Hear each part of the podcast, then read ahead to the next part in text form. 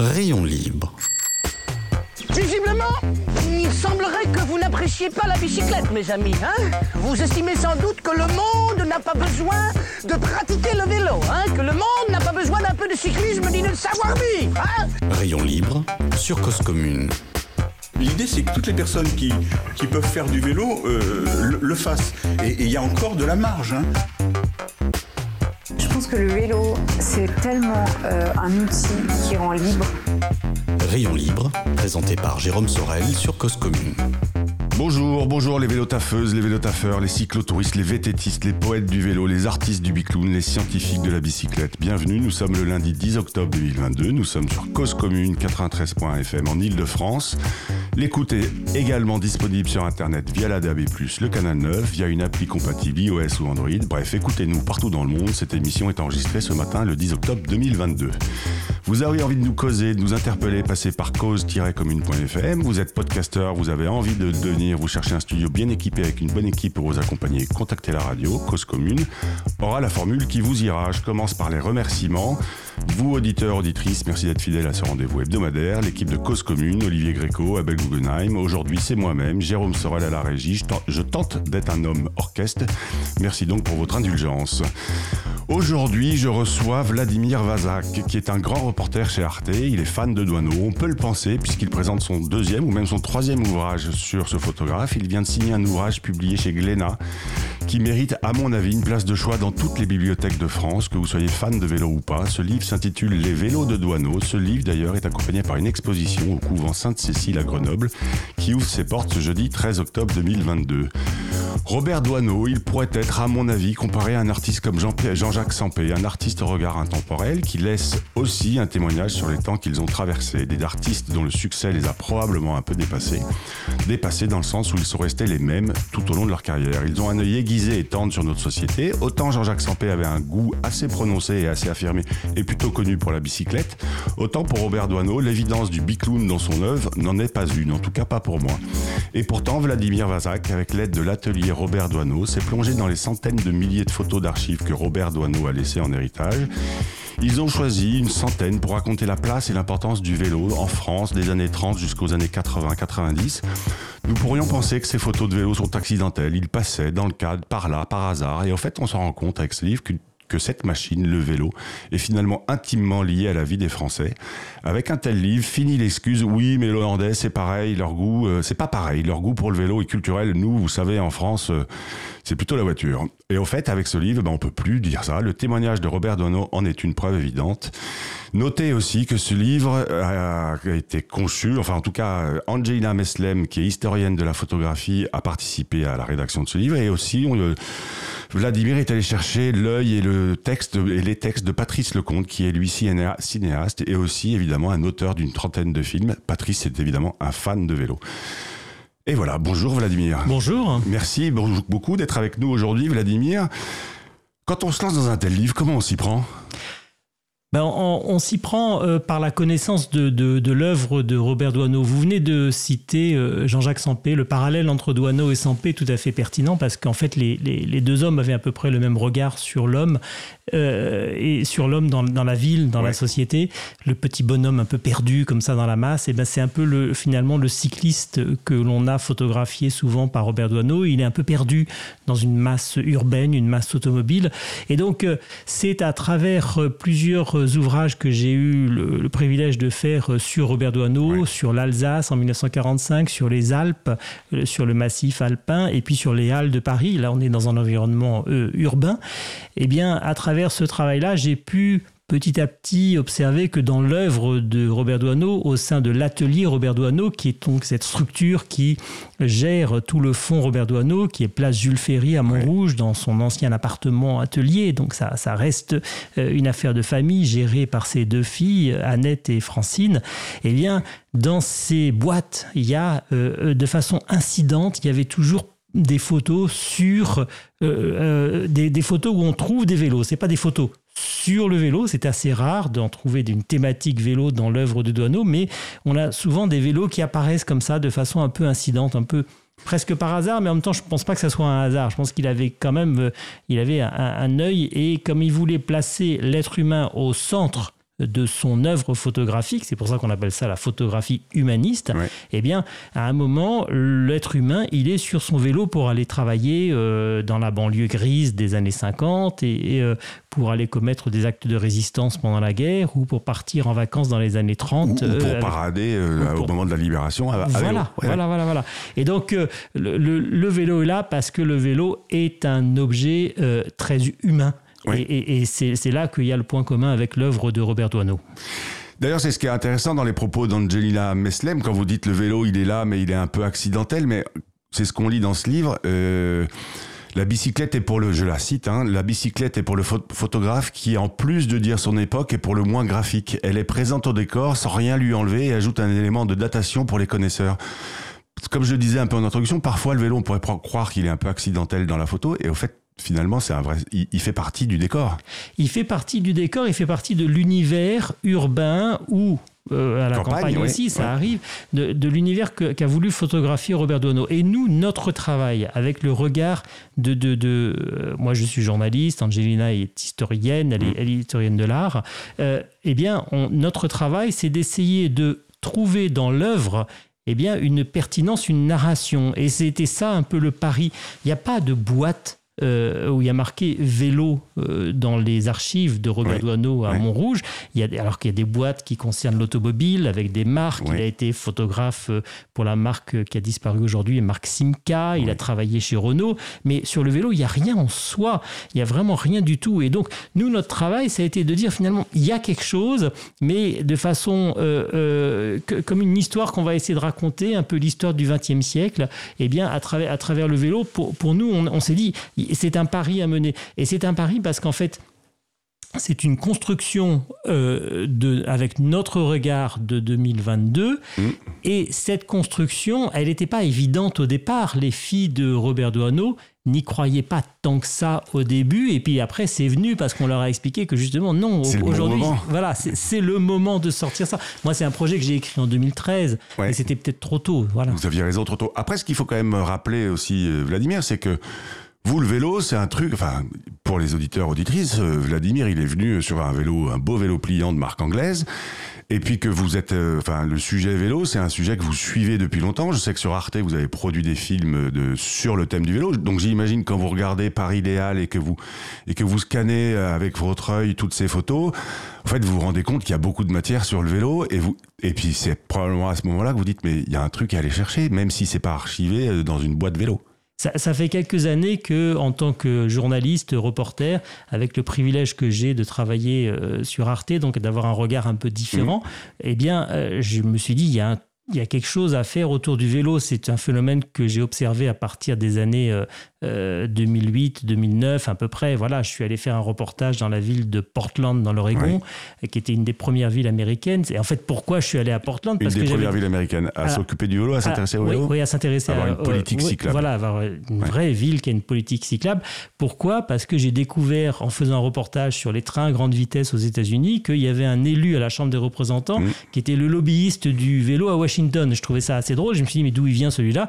Il venait de Portland. Donc après, j'ai tiré le fil et je suis allé jusqu'à Portland et j'avais fait un reportage qui s'appelait euh, Vélo Bobo euh, m- Bobo Bio Vélo. Voilà. Ouais. Et, et donc, euh, euh, il y, il avait quelque chose d'assez. euh, voilà, c'était un, c'était un peu le début. Et puis après, j'ai fait un autre reportage sur le vélo à New York, au moment où vous avez lancé leur système de vélo partagé. Ouais. Donc voilà, il il c'est une, c'est une histoire vous avez que, une sorte de- que, que j'essaie de suivre. vélo.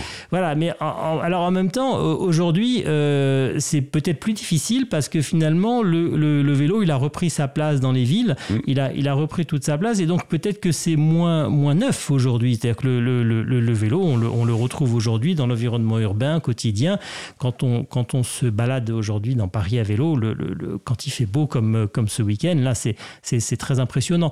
Donc aujourd'hui, euh, euh, il est temps d'ailleurs euh, il serait peut-être temps de voir un peu euh, quelles sont les difficultés générées par ce retour assez massif et spectaculaire du vélo. Mais c'est peut-être un autre sujet. En tout cas, c'est pas c'est pas le sujet que Robert Doisneau a photographié. Oui, oui, la- laissez-nous rêver encore un peu, euh, Vladimir, sur, notamment sur ce livre. Alors vraiment, moi je trouve que c'est un, une magnifique, un magnifique idée de cadeau de Noël, enfin sans être, parce que c'est un livre vraiment, un peu comme Jean-Jacques Sampé, comme je le disais en introduction.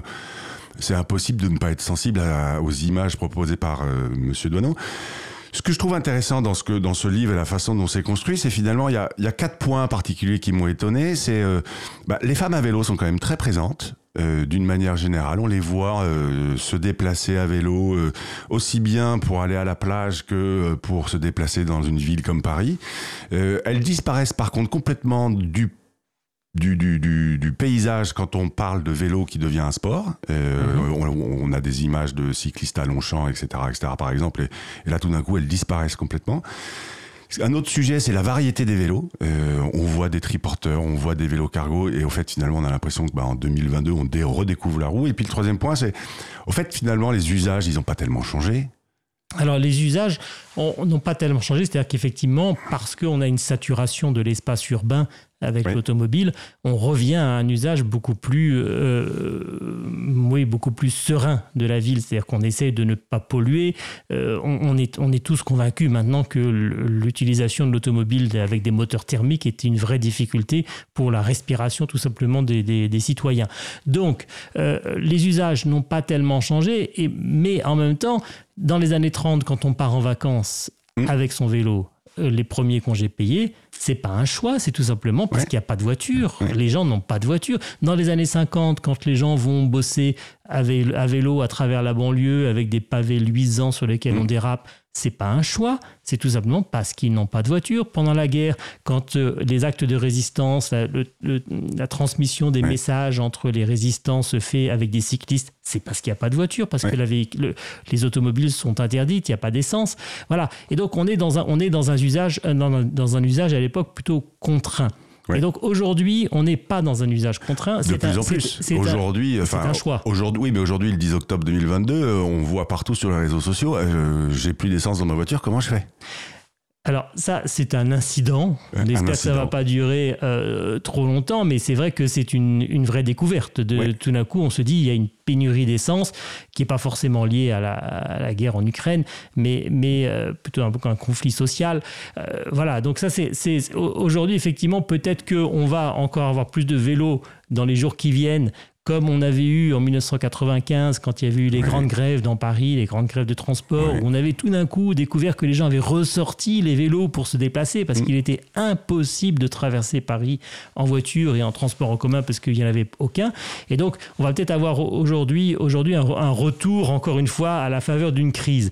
Mais en tous les cas, c'est un usage plutôt choisi aujourd'hui. Alors, sur les femmes... on va parler des femmes, mais on va parler après euh, la, rubrique, euh, la rubrique agenda, et puis après la pause donc vous écoutez Rayon Libre, l'invité du jour est bien Vladimir Vazak. Je vous propose que nous abordions l'agenda de la semaine et puis évidemment, comme je viens de le dire, la pause musicale. Alors pour l'heure, quoi faire, que voir, que lire cette semaine? Eh ben, je pense que le premier truc à faire cette semaine, c'est d'aller à du côté de Grenoble pour, enfin, oui, et il y a une expo sur la place du vélo dans l'œuvre de Robert Doisneau. C'est dès jeudi le 13 au couvent. Euh, redites-moi le nom du couvent. Sainte-Cécile, qui est le siège des éditions Douaneau. Euh, des éditions Glénat, pardon. Euh, ensuite, si vous avez raté l'info, bah, Pauline Ferrand-Prévot, puisqu'on parlait de femmes juste avant, elle est la première championne du, monde UCI de Gravel. C'était samedi 8 octobre en Italie. Et Pauline, bah, elle voyage toute la nuit pour se rendre sur la ligne du départ du Roc d'Azur à Fréjus. Et bah, qu'est-ce qu'elle fait quand elle arrive sur la ligne de départ du Roc d'Azur à Fréjus? Et bah, elle gagne aussi la course. Bravo, bravo Pauline. Aussi, du 12 au 16 octobre se tiennent les championnats du monde de vélo sur piste au Vélodrome de Saint-Quentin en Yvelines. Robert Doineau y serait probablement, probablement allé pour faire des photos. Je vous invite à y aller. Pour l'heure, on écoute un morceau proposé par Jack Harlow, First Class. On se retrouve dans 3 minutes. C'est Rayon Libre sur Cause Commune. L'invité du jour, Vladimir Vazak, qui nous vient nous présenter ce livre coécrit avec Angelina Meslem, édité chez Glénat, Les vélos de Douaneau. Mm. I've been a throw up the sex in a uh-huh. And I can put you in. I can put you in. I've been a throw up the sex in a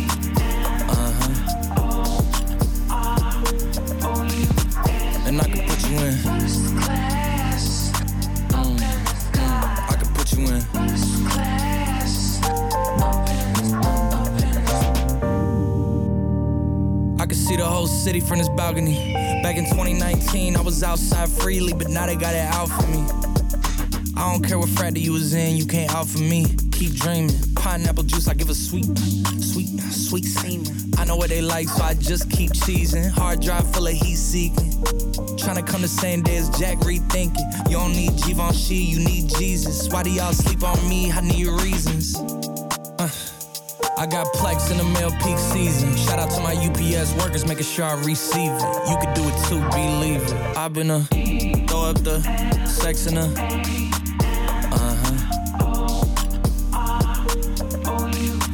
and I can put you in. Mm,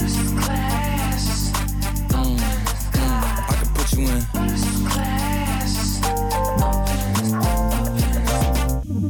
Are you ready? Are you ready? yes, I am. They say you a superstar now, damn. I guess I am. You might be the man, well, that's unless I am. okay, I'll confess I am. Go ahead and get undressed, I am. Okay, cool. You on sunset? I am. About to slide, okay. I'm outside, okay. This lifestyle don't got many downsides. Except for the lack of time I get around my family. Making sure they never downsize. I got visions of my mom saying, wait, this house mine. Can't lie, I'm on Angus Cloud 9. I got him on a bandwagon now, about time. I ain't even got no downtime. Every time I speak, she say, yeah, that sounds fine. I've been a throw up the sex in a. Uh huh. And I can put you in.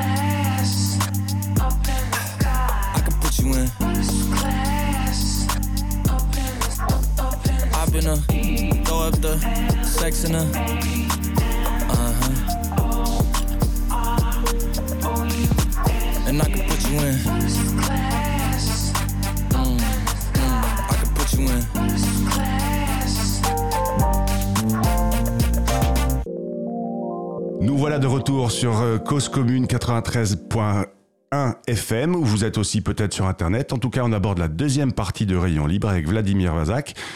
Vladimir, juste avant, on vous, je vous ai coupé la parole pour parler de la place des femmes dans le regard ou sous les photographies de Robert Doisneau à vélo.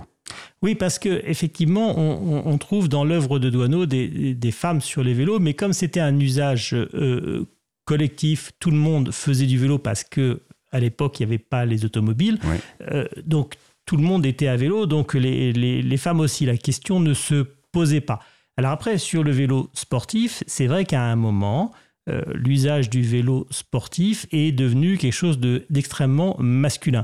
Et ce n'est que très récemment, et d'ailleurs c'est arrivé beaucoup trop tard, que des sociétés comme ASO qui gèrent le Tour de France se sont rendues compte qu'il fallait faire quelque chose sur, le, sur un tour de, pour, pour qu'il y ait un Tour de France féminin et des compétitions euh, féminines. Donc c'est un phénomène nouveau, ça fait partie de ce renouveau de, de, nos sociétés, c'est-à-dire les, changements dans nos sociétés, eh bien, ils viennent aussi par l'usage du vélo par, par les femmes. Quoi. Voilà. Donc c'est très intéressant aujourd'hui de voir ça. Et d'ailleurs, j'observe aussi que dans l'usage du vélo au quotidien dans, dans des grosses villes, les, les, les femmes ont, ont ont, beaucoup de choses à dire dans le sens où on, on assiste. Moi, j'ai assisté, mais il y a déjà des années, à des conversations entre femmes euh, qui comparaient les vélos et les modèles de vélos euh, et leurs usages quotidiens, un peu comme le faisaient parfois les hommes entre eux dans les années 50 quand ils racontaient l'usage de leur voiture. Quoi. C'est assez étonnant de voir ça aujourd'hui. On, on, ne peut que sourire et tant mieux. Et, tant mieux. Alors, finalement... Euh, qu'est-ce qu'elles nous disent, ces photos de Robert Doisneau sur le... Alors, au fait, la question que j'avais envie de vous poser, c'est est-ce qu'à votre avis, sur ces photos, il y a une sorte de militantisme de la part de Robert Doisneau? Dans le livre, un peu. Parce que on voit à un moment donné euh, bah, que la, place de la voiture, elle est en train d'envahir la place de la Concorde et, les, en fait l'humain, bah, il se retrouve euh, un piéton qui doit courir pour pas se faire écraser. Mais est-ce que ça, c'est presque un parti pris de votre côté. Est-ce qu'à votre avis, les photos proposées par Robert Dono, il y a un côté militant là-dedans?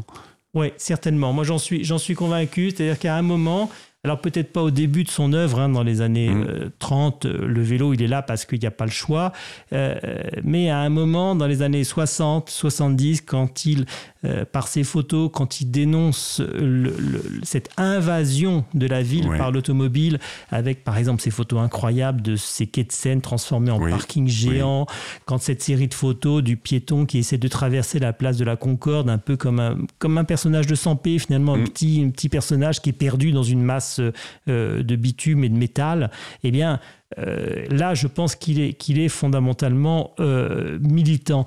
Est-ce que euh, aujourd'hui, comme il est mort en 94, est-ce que s'il faisait des photos aujourd'hui, moi je suis convaincu qu'il ferait beaucoup beaucoup de photos du, du- d'usagers du vélo aujourd'hui au quotidien dans la ville. Il, il en ferait ça, j'en, suis archi convaincu parce que parce que c'est un sujet en or pour un photographe. Donc voilà, il, Et- il est pardon, militant, revient mais, mais il n'en est sans doute pas conscient. Euh, Ouais. qu'il- était militant, mais il dénonçait en tous les cas cette invasion de la ville et, et la pollution et tout ça. Ça, il le Ce dénonce. qui rend la démarche encore plus jolie. Oui. Euh, c'est aussi l'un des propos de votre co-autrice quand euh, à la fin, elle- à la fin du livre, elle raconte, comme je la citais tout à l'heure, le que le vélo est très graphique. que Dans son discours, elle dit aussi, par contre, la voiture, elle bouge tout. Elle enlève- enfin, elle bouge tout. Graphiquement, la voiture voile complètement la photo et, et, et- et elle n'est pas un élément accidentel dans la photo, mais elle prend toute la place. Oui, et elle prend autant toute la place dans la voiture, euh, enfin dans la, sur la photo que dans la ville finalement. C'est- un, un- un problème euh, auquel a dû faire face euh, beaucoup de photographes, notamment de cette génération, les Ouais. photographes dits humanistes. Je Ouais. me souviens d'une conversation avec euh, un autre grand nom de la photographie humaniste qui était Willy Ronis, Ouais. qui est décédé il y a maintenant une douzaine d'années, je crois. Eh bien, Willy Ronis me disait le problème quand on, dans les années euh, 50, quand on faisait des photos de quartiers, lui c'était Belleville, Ménilmontant, il y avait euh, la rue, il y avait les, les trottoirs, les gamins qui jouaient Ouais. dans la rue, il y avait une vie humaine dans la rue. Et puis à un moment, les voitures ont tout, tout envahi, tout écrasé. Et donc, c'est devenu beaucoup moins agréable de faire de la photographie, en, a fortiori la photographie humaniste avec des êtres humains, quand on n'a que des voitures qui prennent toute la place. Donc c'est devenu effectivement compliqué pour tous ces photographes de faire des photos de rue. Mais aujourd'hui, le- donc euh, avec la transformation de nos villes, avec euh, notamment des zones où les voitures sont interdites, comme par exemple euh, en Espagne ou, ou, ou- ou même ça va venir aussi en France avec des zones ZFE ou des lundis ou des dimanches sans voiture. Ça va redonner euh, de l'envie et ça va nous amener des héritiers humanistes au, photographe Robert Doisneau. Est-ce qu'on en a aujourd'hui des photographes qui sont dans les mêmes démarches? Alors moi je dirais qu'aujourd'hui j'ai comme l'impression que la, la démarche elle est beaucoup plus intéressante par l'utilisation de la vidéo. Oui. C'est-à-dire que c'est plutôt par la vidéo qu'on essaye de raconter l'histoire du vélo. Il y a beaucoup, beaucoup de choses qui circulent. Euh, J'ai vu, par exemple, un petit reportage sur la saturation de la piste cyclable du boulevard Magenta. Oui. Et donc là, l'utilisation de la vidéo est très intéressante parce qu'on fait des, des trucages et tout ça. Voilà, je Ouais. pense que la, la- la créativité aujourd'hui, elle est plutôt sur, sur, le, le- le- sur l'image animée que sur l'image fixe. Mais, mais un photographe me dira, mais euh, euh, pas du tout, je fais moi des très belles photos de vélo. Voilà, Ouais. peut-être. Mais, mais en tous les cas, on- je pense qu'on est passé à quelque chose d'un- peu différent. Et, et- mais en tous les cas, ça reste, un, ça reste un sujet en or et la ville a repris tout son sens. C'est-à-dire l'esthétique urbaine a repris euh, tout son sens aujourd'hui parce qu'il y a moins de voitures qui ont envahi l'espace. Ça, c'est on, on évident. pourrait faire de la vidéo humaniste Ah bah oui. Oui, Oui. la vidéo humanisme, c'est- c'est tout ce qui est de, le, tout le travail du reporter, d'a- d'aller à la rencontre des gens, de les faire parler. euh, voilà, c'est à peu près la même chose. C'est à peu près la même chose. Est-ce que vous avez d'autres projets de livres autour de l'œuvre de Robert Doisneau? Alors, autour de l'œuvre de Robert Doisneau, moi j'avais en fait au départ, pour faire un aveu, Allez, faites-nous un aveu, c'est le moment. Au départ, j'avais envie de faire un, un- un livre sur l'automobile vu par Robert Doisneau. Et je me suis dit, euh, eh ben, l'automobile vue par Robert Doisneau, euh, c'est c'est un vrai sujet parce que là, c'était évident qu'il y avait, il y, avait une, il y avait un travail qui avait été fait. Parce que je le disais, il a été photographe chez Renault, il a été photographe de publicité automobile, et puis il a dénoncé donc euh, cette invasion de la ville par l'automobile. Et donc il y avait un vrai travail à faire sur, sur l'automobile. Mais je pense qu'aujourd'hui, le balancier, il est, il est parti vers quelque chose de très anti-automobile. Ouais. Et donc euh, peut-être que d'ici 5-10 ans, peut-être qu'on va revenir à un usage un peu plus, un regard un peu plus serein sur Ouais. l'automobile, et on pourra reparler de l'automobile dans la ville à travers l'œuvre de Robert Ça, j'aimerais beaucoup le faire un jour. Donc, euh, euh, après, après, c'est une question de timing. Merci beaucoup. Donc, Merci à vous. Merci Vladimir. Donc on est toujours sur Cause Commune. C'est les dernières minutes de Rayon Libre. Il va être temps- le temps d'écouter Abel Guggenheim et sa chronique. Aujourd'hui, il nous parle des vélos autorisés dans les couloirs de bus. Je vous laisse découvrir son propos. Abel, c'est à toi. Ni cet excès d'honneur, ni cette indignité. Cette citation célèbre pourrait aujourd'hui être utilisée bien plus souvent que lorsque Jean Racine l'employait dans Britannicus, tant sont vives certaines polémiques à propos d'une personne, d'un groupe de personnes, d'une idée, d'un événement, d'une politique. Je voudrais aujourd'hui l'appliquer à un objet bien connu des cyclistes, le couloir de bus autorisé au vélo, qui ne mérite ni d'être présenté comme un aménagement cyclable sans inconvénient, l'excès d'honneur, ni d'être considéré par d'autres comme une horreur absolue, l'indignité. Un rappel historique s'impose. Les voies réservées aux autobus se sont développées dans le dernier tiers du XXe siècle, alors que le vélo, même s'il n'avait pas complètement disparu des rues de nos villes, n'était pas considéré comme un objet existant. Il n'avait donc pas été pris en compte lors de la création de ces nouvelles voies, ce qui fait que les cyclistes, bien que n'y étant pas autorisés, les utilisaient puisque ces couloirs, presque tous situés à droite de la chaussée, étaient leur lieu naturel de circulation. Ces couloirs, parfois improprement dénommés voies partagées bus-vélo, sont en réalité des voies réservées aux autobus et qui sont généralement autorisées aussi aux vélos comme ils le sont à certains autres véhicules, ambulances, véhicules de secours, etc. Ce ne sont donc pas des aménagements cyclables et pourtant les collectivités locales ont pris la détestable habitude de les considérer comme tels, tout comme elles le font pour les zones piétonnes ou les contresens vélos non matérialisés par une piste ou une bande, qui n'en sont pas plus, ce qui explique les kilométrages abracadabrantesques d'aménagements cyclables comptabilisés, par exemple à Paris. Mais si un couloir bus autorisé aux cyclistes n'est pas un aménagement cyclable, ce n'est pas non plus, comme certaines critiques virulentes pourraient le laisser penser, une configuration plus dangereuse pour les cyclistes que les voies de circulation générale, bien au contraire. Circuler dans un couloir de bus est évidemment moins confortable et moins sûr que dans une véritable piste cyclable, mais bien plus confortable et plus sûr que dans une voie de circulation générale. Ces voies longent parfois sur leur droite des fils de véhicules en stationnement, avec leurs portières potentiellement meurtrières, et en plus des autobus et des autres véhicules autorisés, il y circule toutes sortes de véhicules, dont en particulier des camions, conduits par des personnes non professionnelles de la conduite dont la grande majorité conduit beaucoup moins bien que celles longuement formées et surveillées en continu conduisant des autobus. Mais il s'est malheureusement développé entre ces dernières et une partie des cyclistes une relation d'agressivité réciproque qui s'appuie de part et d'autre sur des préjugés tenaces mais injustifiés contre lesquels il serait pertinent de lutter.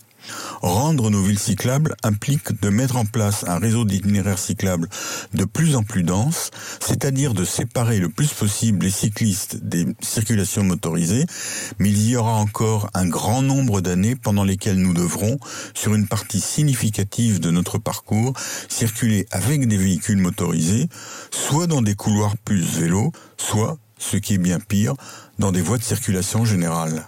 À lundi prochain. Et voilà, c'était donc Rayon Libre. Vous êtes bien sur cause-commune.fm. Vous pouvez aussi, bien sûr, nous écouter sur 93.1 FM à Paris et Île-de-France. Auditeurs, auditrices, il faut pas oublier d'aller pédaler parce que vous le savez désormais, une journée sans pédaler, c'est une journée gâchée. Merci beaucoup à Vladimir Vazak d'être venu jusqu'à nous. Merci à Roman D'Argent également qui est là à côté pour la mise en relation. Roman D'Argent travaille pour les éditions Glénat et la semaine prochaine, nous recevons Annabelle Vavavasseur et David Bourla. Ils ont sorti une étude sur l'importance d'intégrer les mobilités douces ou actives dans les bureaux, tout un programme. Restez sur 93.fm, à 14h30, c'est l'heure de l'émission de Paul Citron, ainsi va la ville. Va-t-elle à vélo en un quart d'heure? Et ben vous verrez bien, et je vous dis à tous, à la semaine prochaine. À bientôt.